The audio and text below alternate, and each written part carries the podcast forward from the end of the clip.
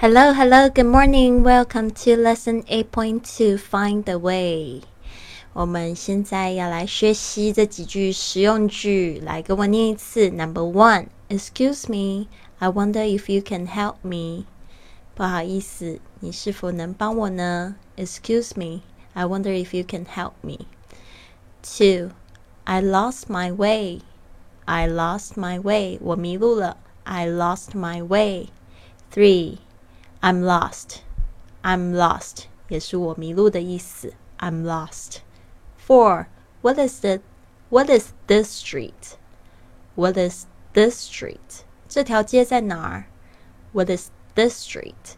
Number five. Where are we on this map? Where are we on this map? 我们在地图上的哪里？Where are we on this map? Six. Where can I find the railway station? Where can I find the railway station? 哪里我能找到火车站？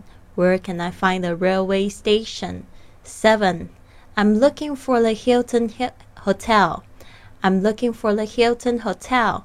我在找希尔顿酒店。I'm looking for the Hilton Hotel. Number eight. Could you tell me the way to the city zoo?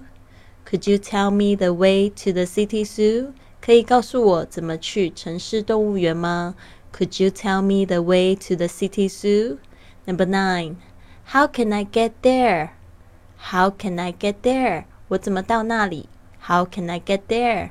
Ten. Excuse me, I'm looking for a supermarket. Excuse me, I'm looking for a supermarket. Is there one near here? Excuse me, I'm looking for a supermarket. Is there one near here? 不好意思，我正在找超市，这附近有吗？Excuse me, I'm looking for a supermarket. Is there one near here? Eleven. I'm afraid I don't know. I'm afraid I don't know. 我不知道。I'm afraid I don't know. Twelve. I'm a stranger here myself. I'm a stranger here myself. 我也不是来自这里的。I'm a stranger here myself. 好的，听完录音之后，请这个有参加本期训练营的同学别忘了交交你的录音作业。I'll see you soon and have a wonderful day.